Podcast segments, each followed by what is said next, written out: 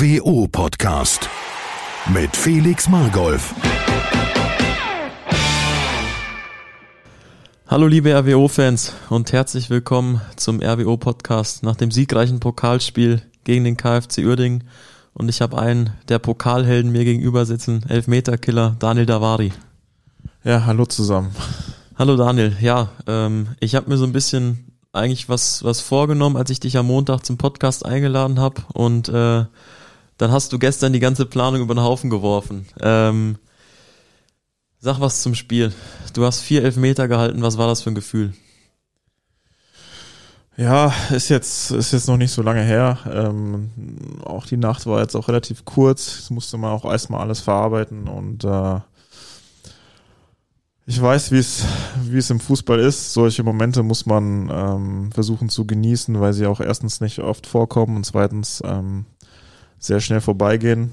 Und ähm, natürlich versuche ich das jetzt auch mit der Mannschaft, mit den Fans zusammen, das alles aufzusaugen und zu genießen. Und äh, war ein echt schöner Abend, muss ich sagen. Hat mich sehr, sehr ähm, gefreut, dann auch gerade, wie es dann nach dem Spiel, die, ähm, wie die Fans mich und die Mannschaft aufgenommen haben, wie wir, beziehungsweise wie wir zusammen gefeiert haben. Das war schon, ja, Emotion pur. Und das ähm, macht natürlich mega Spaß. Und ja, war ein schöner Abend.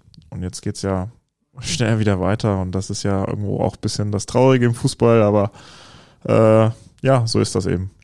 Genau, aber bis es äh, zu der Feier kommen konnte, war es dann doch ein langer Weg, 120 Minuten plus Elfmeterschießen. Und dabei ging es eigentlich gar nicht so gut los. Äh, nach sechs Minuten gleich das 0 zu 1 bekommen. Ähm, ja, hat das den Matchplan so komplett über den Haufen geworfen oder wie ging es dir dann in der Situation? Ja, eigentlich ist das eingetreten, was wir vorm Spiel schon ähm, ja, erwartet hatten, dass Uerdingen ähm, übers Umschaltspiel kommt, dass sie ja mit Mike Odenthal natürlich auch jemanden haben, die äh, der der ja sehr spielintelligent ist, der solche Situationen erkennt und da haben wir einmal nicht aufgepasst, äh, haben sie dann am Ende gut ausgespielt und äh, ja so schnell liegt man eins nur zurück. Dann äh, ganz kurz vor der Pause durch Leroy Mickels das 1-1 gemacht, dann in der 70. Minute das 2 1 und dann dachte man so ab der spätestens so 85. Äh, so von außen zumindest fünf Minuten noch irgendwie überstehen und dann geht's wieder nach Hause und dann äh, kam Kenia noch mit so einem Sonntagsschuss an zwei Mann noch vorbei ins lange Eck ähm, und dann steht's auf einmal 2-2. Kann man sich da irgendwie drauf vorbereiten oder wie auf einmal geht's in die Verlängerung. Ähm, was denkt man dann da auf dem Platz? Wie ging's euch dann damit? Ja, dass bei einem 2-1 am Ende der Gegner natürlich alles nach vorne wirft, gerade im Pokalspiel ist ja, ist ja sehr ähm, logisch, deswegen muss man das natürlich bestmöglich verteidigen. Das haben wir in der einen Situation leider nicht gut gemacht. Ähm, die Situation darf so nicht entstehen, gerade bei einem Einwurf und dann hatten wir den Ball auch kurz und äh, ja, das müssen wir einfach in Zukunft auch besser verteidigen. Dann äh, am Ende war das dann schon gut gemacht von, von dem ähm, Kenia. Äh, ja, das ist äh, schon ein Nackenschlag dann, gerade am Ende, aber es nützt ja nichts. Ähm, es geht ja dann immer weiter. Da hatten wir noch eine halbe Stunde Zeit, das in der Verlängerung zu regeln. Ähm, hatten dann auch, ja, gerade zum Ende hin, äh, zum Ende der Verlängerung natürlich zwei Riesenchancen, äh, wo der Robin und Dickbö natürlich äh, sensationell gehalten hat. Und ja, so kommt das dann am Ende in einem Pokalspiel dann auch ab und zu mal vor, dass man dann äh, ins Elfmeter schießen muss. Wie hast du dich dann mental vorbereitet, als es wirklich die 120 Minuten gespielt waren und du wusstest, jetzt ist gleich nur noch eins gegen eins? Ist das wirklich, wie man von außen sagt, nur Glückssache? Oder ähm, wie gehst du in so ein Spiel? Machst du dann vorher, guckst du dir vielleicht an, wer könnten die Schützen auch sein vorher, vor der Partie? Ja, man entwickelt da natürlich ein Gefühl für. Ähm, natürlich spricht man auch mit dem Torwarttrainer ähm, die Schützen nochmal durch. Aber am Ende des Tages ähm, ist es, wie du gerade sagst, ein 1 gegen 1, wo man dann eine Entscheidung treffen muss. Ähm, wenn man in der richtigen Ecke ist und den Ball hält, dann kann man natürlich sagen, ähm, ich habe es vorher gewusst. Wenn man in die andere Ecke springt, dann ja. es ist immer einfach, dann äh, gerade als Tor hat man aber eigentlich nicht äh, viel zu verlieren. Ähm, in dem Fall, ja, habe ich die Schützen so ein bisschen, ja, wie gesagt, im Nachhinein ist immer einfach, aber die Schützen so ein bisschen versucht zu analysieren anhand ihrer Bewegungsabläufe. Äh, in dem Fall hat es jetzt, hat's jetzt dreimal ge geklappt. Ähm, ja, war jetzt vorher nicht als Elfmetertöter bekannt, aber hat jetzt in dem Fall ganz gut funktioniert und es hat mich natürlich extrem gefreut für die, für die Fans und für die, für die Mannschaft. Ja, den Titel Elfmeterkiller hast du dir jetzt auf jeden Fall verdient. Äh, der erste geht noch drüber und dann die anderen drei hältst du. Ähm, wie sehr, sag ich mal, pusht es denn auch dein Selbstvertrauen, als du den ersten gehalten hast? Hast du dir gedacht, heute ist das nicht der einzige Elfer, den ich hier rausfisch? Ja, also natürlich will ich oder versuche ich jeden Ball zu halten in dem Sinne, aber es ähm, ist dann auch nicht immer so einfach bei einem, gerade bei einem Elfmeter, wenn der gut geschossen ist, hat man dann nicht ähm, immer die Möglichkeit, den Ball abzuwehren. In dem Fall ähm, war, ja, war die Höhe auch von den, von den Bällen, die äh, geschossen wurden, jetzt auch, ähm, wie soll ich sagen, torwartfreundlich in dem Sinne. Die waren jetzt nicht zu hoch, nicht zu flach, sondern eher halb hoch und wenn man in der Ecke ist, sollte man den Ball dann auch halten. Ähm, von daher hat das jetzt geklappt und es hat mich sehr gefreut. Wie gesagt, und gerade auch die Szenen dann nach dem letzten Elver, die waren dann Emotion pur und äh, kenne ich von mir so auch nicht. Ehrlich gesagt bin ich eigentlich ein ruhiger Vertreter, aber dann, ja, brennen die Sicherungen dann schon mal durch. Genau, du bist äh, nach dem dritten gehaltenen Elfmeter, als das Spiel dann vorbei war, sofort in die Kurve gerannt und äh, was dann da abging, ich glaube, alle, die da waren oder die es irgendwie verfolgt haben, war ja, war ja echt Wahnsinn. Ähm, wie sehr saugt man das in dem Moment dann auch noch auf, gerade nach den letzten Wochen, wo ja wirklich so es fast noch enger geworden ist zwischen Mannschaft und Fans nach äh, Sonntag, nach dem Münsterspiel, wo ja auch schon kleine Party hier war und dann äh, nach so einem Spiel, wo du so eine Leistung ablieferst? Ja, man, man muss wirklich jetzt auch über die Saison hinweg wirklich einen Hut vor den Fans ziehen.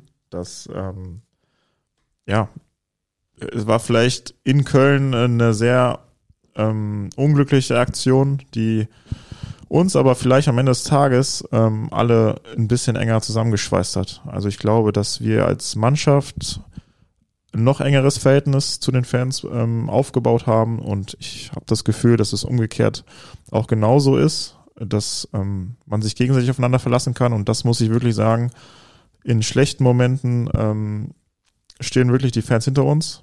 Dass es immer mal wieder Leute gibt, die unzufrieden sind, wenn es nicht gut läuft, das ist vollkommen normal.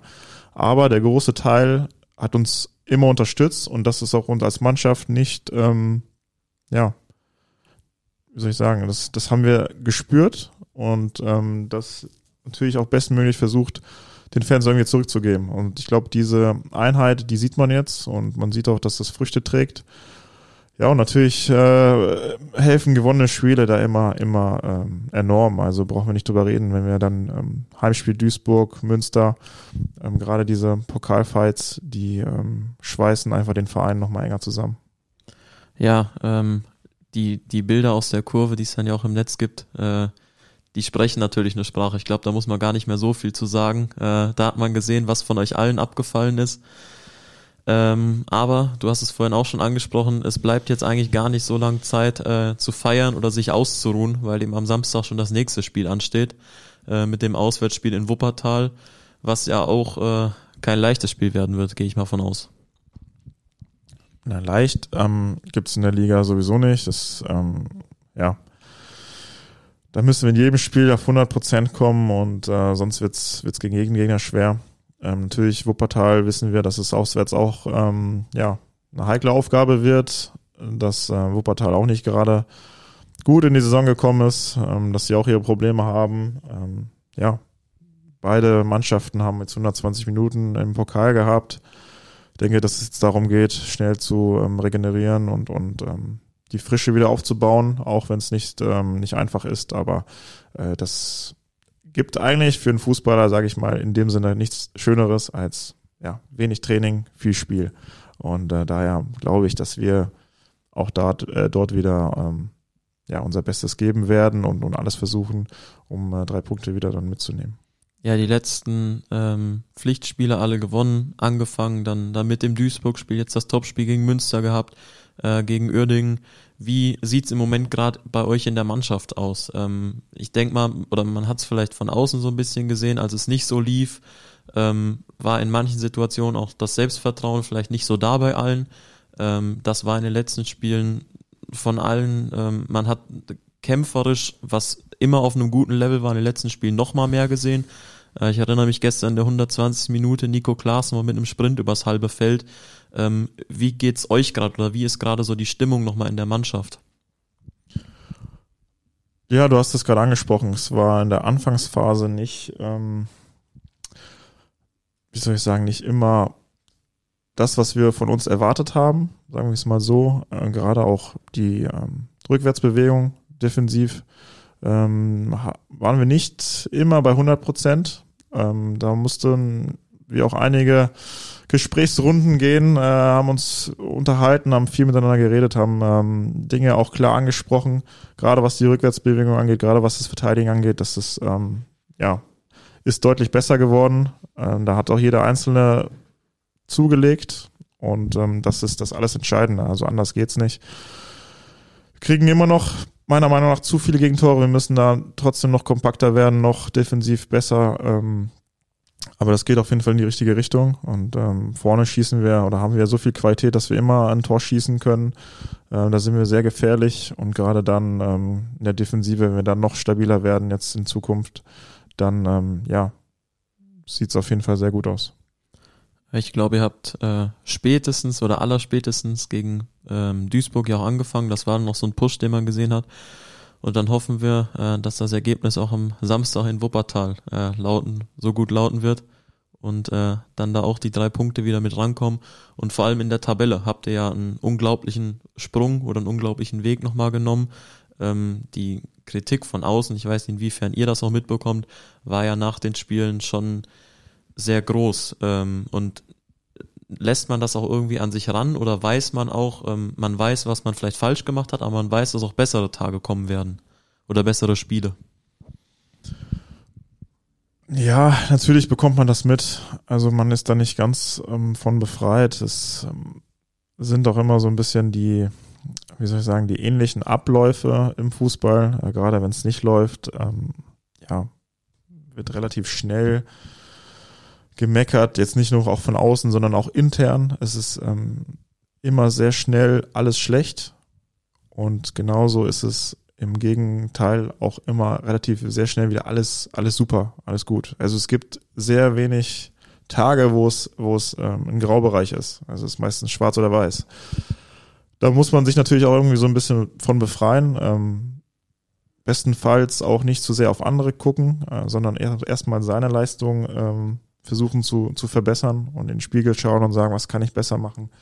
Äh, woran muss ich noch arbeiten? Und, und ich finde, da haben wir, hat jeder Einzelne ähm, wirklich einen großen Schritt nach vorne gemacht, weil es auch im Training, ähm, ja, die Trainingsqualität höher ist. Jeder Einzelne wirklich extra Schichten einlegt. Ähm, es ist, ja, zu spüren, dass jeder es verstanden hat. Und ich glaube, das ist der entscheidende Punkt. dass es ähm, am Anfang natürlich nicht so lief, wie wir uns das vorgestellt haben, wie jeder Einzelne das auch vielleicht im Umfeld ähm, erwartet hat. Ja, das hat jeder mitbekommen und ähm, da ist auch keiner zufrieden gewesen und das wäre auch schlimm, wenn es so wäre. Und deswegen äh, glaube ich, dass wir jetzt ähm, ja einen großen große Krise auch überwunden haben und dass man daraus auch stärker hervorgehen kann. Also glaube ich, dass das andere Mannschaften vielleicht jetzt erst noch erleben, diese Krisen, die wir hoffentlich auch schon ähm, beendet haben, dass wir daraus auch unsere Lehren gezogen haben und das ist ex äh, extrem wichtig. Das heißt, du blickst sehr positiv auf die nächsten Spiele. Positiv sollte man immer äh, nach vorne schauen, dass es im Fußball nicht immer so einfach ist, dass es relativ schnelllebig ist. Das brauche ich ja keinem zu erzählen, aber äh, wir haben einen sehr guten Weg eingeschlagen. Äh, auch wenn es wieder Rückschläge geben sollte, sind wir jetzt gefestigter als vorher und das ist sehr, sehr, sehr entscheidend.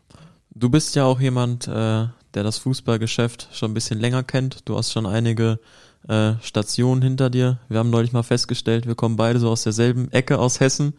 Äh, du hast dann bei der TSG Wiesek angefangen, Fußball zu spielen, äh, bist dann über Mainz nach Braunschweig, hast eine Station in der Schweiz gehabt, in Zürich, ähm, warst dann Bielefeld, Duisburg, warst dann schon mal hier, bist dann nach Essen und bist jetzt wieder zurück. Ähm, was lernt man in so vielen Jahren? Äh, einmal über das Geschäft Fußball und wie entwickelt man sich dann mit so viel Erfahrung, die du auch jetzt mittlerweile hast, auch weiter? Ja, man lernt eine ähm, ganze Menge. Also sowohl über das Geschäft ähm, als auch über, über sich selber. Ähm, es sind auf jeden Fall im Nachhinein, wenn ich das so betrachten kann, sehr, sehr viele ähm, negative Dinge passiert, die einen aber am Ende des Tages vielleicht auch stärker gemacht haben, vielleicht auch irgendwo ähm, in, die, in die richtigen Bahnen gelenkt hat. Also viele Dinge, die Unzufriedenheit, die man vielleicht auch irgendwann aufgebaut hat über, über Jahre hinweg oder wenn es mal nicht so lief in gewissen Stationen, die haben einen im Nachhinein vielleicht auch dahin geführt, wo man, ähm, ja, wo man sich dann einfach wohler gefühlt hat oder wo es dann am Ende vielleicht sogar besser gelaufen ist. Also unzufrieden war man eigentlich nur, wenn es nicht so lief, wie man sich es vorgestellt hat. Aber vielleicht musste man sich davon auch befreien und diese Erfahrung habe ich dann gemacht. Man muss Dinge einfach so nehmen, wie sie sind und nicht so sehr ähm, daran festhalten, immer mehr, immer weiter, immer höher, immer besser, immer mehr Geld, immer alles. Das ist so diese, dieses, diese Teufelskreis im Fußball, wo es sehr extrem schwer ist, rauszukommen, weil man immer mehr will, immer höher, immer weiter. Und das ist äh, eine Erfahrung, die ich machen musste, dass man auch einfach mal sagen muss, man ist gut, wo man ist. Man muss das Beste draus machen, bestmöglich entwickeln, immer Gas geben, ähm, sich, sich außerhalb vom Platz auch entwickeln und ähm, ja, wie ich schon gesagt habe, Dinge nehmen, wie sie sind. Und das ist ähm, eine Erfahrung, die ich jetzt über Jahre hinweg gemacht habe. Was sind vielleicht auch die Unterschiede zwischen deiner ersten Amtszeit bei RWO und äh, der bisherigen jetzigen Saison? Das ist eine gute Frage. Ähm, ich glaube, dass es kein Geheimnis ist, dass das, äh, ja, das Rot-Weiß Oberhausen mein, mein Verein ist. So, das ähm, habe ich schon in meiner ersten Zeit hier erlebt. Da habe ich mich äh, ja, die Geschichte wurde jetzt auch schon breit getreten, so diese, äh, der Wechsel wieder nach äh, zu, zu Essen zustande kam. Äh, ich sag mal, wenn Corona nicht gewesen wäre, wäre ich nie hier weg. Ich wollte hier nie weg. Es war immer mein Verein und ich bin extrem glücklich, dass ich wieder zurückgekommen bin. Ähm, deswegen ist es jetzt kein großer Unterschied ähm, zu damals. Ich fühle mich hier, ja, wie am ersten Tag, als ich hergekommen bin und das muss ich auch nochmal noch mal jedem ähm, ein riesen Dankeschön auch mal mit auf den Weg geben, weil ähm, es war jetzt nicht zu erwarten, dass mich die Fans auch positiv äh, empfangen. Das ähm, ja ist schon äh, schon emotional sehr sehr schön für mich und ähm, zeigt mir einfach, dass ich wieder am richtigen Ort bin. Ja, ich glaube, äh, gestern auch diese Sprechchöre im Elfmeterschießen, wie gut haben die auch nochmal getan? Ja, ich, ich bin eigentlich kein Typ, der sich gerne so in den Mittelpunkt stellt, deswegen war es mir fast ein bisschen unangenehm, aber ich ähm, freue mich natürlich sehr darüber. Es ist auch, denke ich, menschlich, dass man sich darüber freut. Deswegen, ähm, ja, war das ein sehr schönes Erlebnis. Ähm, das erlebt man ja auch nicht alle Tage. Ich, mein Sohn zum Beispiel ist heute Morgen wach geworden. Der hat mich gefragt, wie wir gespielt haben. Da habe ich gesagt, ja, wir haben gewonnen. Ich habe drei Meter gehalten. Dann hat er gesagt, ja, Papa, das hast du ja noch nie geschafft. Ich hab noch nie, du hast ja noch nie einen Meter gehalten. Also so dieses waren selbst zu Hause alle überrascht, deswegen äh, freue ich mich jetzt darüber und ähm, nehme das mal so hin. Du hast äh, von der Regionalliga bis zur Bundesliga auch schon alles gesehen, äh, hast auch schon viele Spieler gesehen. Wer war so, äh, wo du sagen wirst, das war so ein Mitspieler, ähm, der war sowohl auf dem Platz als auch neben dem Platz jemand, äh, an dem ich mich vielleicht orientieren konnte, zu dem ich auch hochgeschaut habe? Boah, das ist, ich hatte wirklich sehr viele Mitspieler ähm, sowohl gute als auch schlechte äh, in dem Sinne und äh, so aus dem Stehgreif schwierig. Ich würde wahrscheinlich, könnte mehrere nennen. Ich hatte wirklich auch schon wirklich äh, sehr gute, erfahrene Mitspieler, die in der Vergangenheit ähm, auch wirklich große Erfolge gefeiert haben. Ich glaube, man konnte man konnte sich an jedem orientieren, auch irgendwo. Ich habe es immer so versucht, mich ähm, ja, meinen eigenen Stiefel irgendwie runterzuspielen und aber, aber mit Augen, äh, mit offenen Augen da auch rumzugucken und was kann ich von den anderen lernen, was kann ich mitnehmen, äh, sowohl auf dem Platz als auch neben dem Platz. Ich glaube, dass es immer wichtig ist, ähm, viel zu lernen und, und, und ja, lernwillig auch zu sein.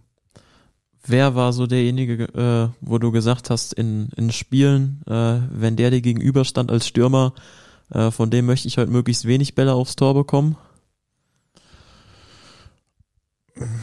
Ja, in der Bundesliga war natürlich ähm, gefühlt jeder Stürmer irgendwo sehr gefährlich. Also Lewandowski, Ian Robben habe ich keine gute Bilanz. Der hat mir auch schon, glaube ich, drei, vier Bälle reingeknallt. Es war natürlich immer, ähm, ja, mit, mit, wie soll ich sagen, man musste immer die, die Spannung sehr, sehr hoch halten, weil es immer äh, was passieren konnte. Und ähm, ich wüsste jetzt keinen, den ich jetzt nennen können explizit, aber es gerade in der Bundesliga, auch in der zweiten Liga sind natürlich sehr viele Spieler, die, die aus nichts äh, ein Tor machen können. Hast du irgendwelche Erinnerungen, so ein Spiel, äh, was dir in Erinnerung geblieben ist, erste oder zweite Liga, wo du sagst, das war so das Spiel, wovon ich äh, meinen Kindern oder meinen Enkelkindern irgendwann nochmal erzählen werde, weil da irgendwas Besonderes passiert ist? Ja, ich würde dann jetzt das erste Bundesligaspiel in Dortmund nehmen. Das ähm, habe ich zwar meinem Sohn auch schon erzählt, aber den interessiert das irgendwie nicht so sehr. äh, deswegen, ähm, ja, das ist das erste Bundesligaspiel, äh, 86.000, das äh, ja, wurde auch ein paar Mal angeschossen, deswegen war es so von den Emotionen, von der vom ganzen drumherum natürlich ein großes Erlebnis. Und ja, prinzipiell würde ich aber auch ähm, wahrscheinlich auch noch andere Spiele finden, wo ich sage, das war echt ja ein tolles Erlebnis, ein tolles Spiel, äh, ja, das würde ich jetzt aber trotzdem Dortmund als erstes Bundesligaspiel nehmen. Du hast dann äh, vier Nationalmannschaftsspiele machen dürfen für den Iran, äh, warst dann 2014 auch bei der WM dabei. Ähm, wie war das für dich dann für den Iran zu spielen? Wie kam das zustande? Ja, mein Vater ist, ist Iraner und ähm, ich habe dann irgendwann die Möglichkeit gehabt, die Staatsbürgerschaft äh, anzunehmen, weil das Interesse ähm, des Irans groß war, mich ähm, zum Nationalspieler zu machen ja, das, äh, die Chancen für Deutschland zu spielen waren, waren sehr gering. und deswegen habe ich natürlich die Möglichkeit dann ähm, wahrgenommen, ähm, für den Iran zu spielen. Ähm, ich hatte natürlich da auch, ähm, ich glaube insgesamt waren es jetzt, waren vielleicht zwei Jahre, wo ich dann wirklich aktiv dort war. Ja, sehr, sehr viele Erfahrungen gesammelt, wirklich Dinge auch erlebt, die ich so, so auch nicht für möglich gehalten ähm, hätte, ähm, sowohl positiv als auch negativ war eine tolle Erfahrung, gerade auch die WM in Brasilien. Das ähm, jetzt im Nachhinein habe ich das wahrscheinlich auch mehr schätzen gelernt als zu der Zeit. Da ist man dann auch wieder in diesem Teufelskreis drin, ähm, was ich vorhin gesagt habe, höher, schneller, weiter. Und jetzt ist es aber so, dass man sagt, man kann darauf, in, ähm, darauf zurückblicken und sagen, das ähm, war schon ein Erlebnis. Das, ja, wie viele wollen sowas erreichen? Und ich, ich habe das live gesehen und es war ähm, natürlich ähm, sehr schön, aber auf deine Frage zurückzukommen, das kam dadurch zustande, dass ähm, ja, der Iran mich äh, zum Nationalspieler machen wollte und ich das natürlich angenommen habe. Jetzt wäre natürlich die Frage, äh, ob Yogi Löw sich damals vertan hat und Manuel Neuer auch schon mal vier Elfmeter in einem Spiel gehalten hat. Das sollten wir nochmal nachschauen. ich glaube, äh, der Vergleich wäre ein bisschen ungerecht. Aber die Elfmeter nimmt dir keiner mehr. Ja, das stimmt. Die nehme ich mit ins Grab. Ähm, du bist jetzt aber glücklicherweise, wie du es auch gesagt hast, wieder zurück bei RWO. Ähm, wie ist das so in der Kabine? Wir haben jetzt schon äh, von ein paar Spielern gehört, von Kelly Lunga auch, äh, dass du unter anderem für die Musik zuständig bist. Äh, bist du nur für die Musik zuständig oder machst du auch noch was anderes? Räumst du auch noch die Kabine auf? Ja, ich bin ja jetzt mittlerweile der Älteste ähm, mit Abstand. Also neben mir, beziehungsweise gegenüber von mir sitzt Dennis Donkor und der, der ist mit seinen zarten, ich weiß, ich will nicht lügen, 18, 19. Ähm, der muss natürlich ein paar Sprüche schon, schon, äh, schon aushalten. Ähm, aber ja, die Musik, ich tue mir halt schwer mit, mit Kellys Musik, muss ich sagen. Das ist halt sehr, sehr, wie soll ich sagen, sehr böse so irgendwie. Und äh, er hat gesagt, Fassi braucht das, um auf Betriebstemperatur ja, zu kommen. Ja gut, aber ich glaube, Fassi, der braucht gar keine Musik, der ist auch so schon immer bei 1000 Prozent. Ähm, ja, ich bin eher so der, so, wie soll ich sagen, äh, Deep House, äh, Ibiza, Flair. Ähm, das, die Musik finde ich, finde ich gut. Und ja, wenn ich dann in der Kabine bin, dann mache ich die Musik an. Also da muss Kelly sich hinten anstellen. Das heißt, du bist dann der Gegenpol zu Kelvin Lunga. Ja, aber ich habe ihn mittlerweile auch schon so weit, der hat auch schon ein paar, äh, ein paar Hits da schon, schon auf, so, auf dem Handy und äh, ja, der entwickelt sich in die richtige Richtung. Das heißt, du erziehst dann die jüngeren Spieler auch noch. Ja, da müssen die jetzt auch durch. Ich musste da früher auch durch und ähm, das gehört dann auch irgendwie ein bisschen dazu. Hat dann auch was Gutes, der Chef zu sein in der Kabine. Ja, so, so extrem würde ich es nicht formulieren, aber ähm, natürlich muss, muss äh, gerade jetzt als Beispiel Dennis, Dennis Donker da auch ab und zu mal, ja, wie soll ich sagen, durch, äh, durch meine Sprüche da auch hindurch. Wir haben aber auch äh, unter anderem von Nico Klaas schon gehört, dass die Stimmung in der Kabine in den letzten Wochen vor allem auch unglaublich gut ist, äh, dass ihr euch untereinander auch sehr, sehr gut versteht, ähm, da auch, auch viel macht äh, miteinander. Wie, wie würdest du das einschätzen? Ja, das, aber das ist auch RWO-Gen, das muss ich auch sagen. Davon lebt dieser Verein, davon leben auch die, die Spieler, die Mannschaft. Ist, ähm, ist auch gerade hier, was, was, was Terra oder Pat Bauder angeht, die haben ein extrem gutes Gespür dafür, eine Mannschaft zusammenzustellen. Und ähm, die Charaktere passen zusammen. Das ist schon immer so gewesen hier. Und die, die Stimmung in der Mannschaft ist, ist absolut ähm, überragend. Also da, da gibt es natürlich, also ich habe es auch schon mal vor der Mannschaft gesagt, ich würde mit jedem von denen essen gehen. Ich habe, und das ist extrem selten. Das hört sich vielleicht erstmal so komisch an, aber es ist wirklich selten dass man so eine homogene Mannschaft hat, wo jeder Einzelne auch ähm, ja, sich integriert und, und, und komplett für diesen Verein, für die Mannschaft auch lebt. Obwohl man ja äh, trotzdem auch viele unterschiedliche Charaktere hat. Du äh, oder dich würde ich jetzt eher als ruhigeren äh, Mitspieler einschätzen. Äh, Kelvin Lunga ist dann doch eher vielleicht ein bisschen extrovertierte, aber trotzdem merkt man ja, dass es untereinander äh, bei euch auch gut läuft. Ich glaube, äh, Kelly war gestern derjenige, der dich am meisten umarmt hat, noch nach dem Spiel, der immer bei dir stand. Äh, macht von außen auch Spaß, sowas zu sehen. Ja, absolut. Äh, vor allem, was ich sagen muss, ich glaube, wenn man sieht, wie wir zusammen jubeln, gerade bei Toren, gerade auch wenn man die die Ersatzspieler beobachtet, ähm, die, die laufen quer über den Platz, um mit den Torschützen zu jubeln. Das ist für mich ein klares Zeichen dafür, dass die Mannschaft äh, intakt ist, dass sie lebt, dass, dass man auch seinem Mitspieler was gönnt. Und das ist extrem wichtig, weil das ist erstens selten und ähm, zweitens macht das einfach auch diese, diese Teamchemie aus. Und ähm, wie gesagt, was ich vorhin schon gesagt habe, das ist, das muss eigentlich dazugehören, ist aber selten. Und ähm, ich finde, das macht das auch extrem besonders. Äh, und, und ja, die Mannschaft ist intakt. Die, ähm, die Spieler mögen sich untereinander, auch wenn man äh, natürlich Konkurrenzkampf hat. Es kann, es können nur elf spielen, das sind die, ähm, das sind einfach die Regeln, aber jeder Einzelne ist wichtig und dafür ähm, lohnt es sich am Ende des Tages auch im Training Gas zu geben, weil jeder auch gebraucht wird. Ähm, noch ganz kurz zum Schluss. Ähm, wir haben schon verschiedene Geschichten gehört. Nico Klaas geht vor Abendspielen ab und zu noch zu Ikea. Äh, Kelvin Lunga hält das für gar keine gute Idee. Wie sieht das bei dir aus, äh, wenn ihr abends spielt? Was machst du dann vorher noch? Ja, ich habe zwei Kinder zu Hause. Bei mir ist es ein bisschen anders. Ich habe zwischen 18 und 20 Uhr ist bei mir Happy Hour. Das sind die Getränke halben Preis. Stimmung ist gut. Da muss man erstmal die Kinder versuchen, ins Bett zu kriegen. Ja, Ikea hasse ich sowieso, deswegen wäre das für mich keine Option. Äh, ich ja, bereite mich bestmöglich vor, gehe früh ins Bett, die üblichen Sachen. Ähm, ja, habe da eigentlich keinen besonderen Ablauf. Äh, ich habe das Glück, dass meine Frau mich da auch ähm, in Ruhe schlafen lässt, mit ähm, was die Kinder, was die Betreuung angeht und ähm, ja, dann, damit ich am nächsten Tag fit bin. Das heißt, du gehst dann Freitagabend auch früh schlafen vor Wuppertal und äh, dann gibt es da hoffentlich die nächsten drei Punkte, dass man sich danach äh, in der, also das heißt in der freien Woche, aber wo man dann ein paar Tage mehr Vorbereitungszeit hat auf Aalen, äh, dann da vielleicht auch noch ein bisschen von den Strapazen erholen kann und dann hoffentlich äh, den dritten Sieg innerhalb von sieben Tagen nochmal ein bisschen mehr genießen kann. Ja, das wäre optimal.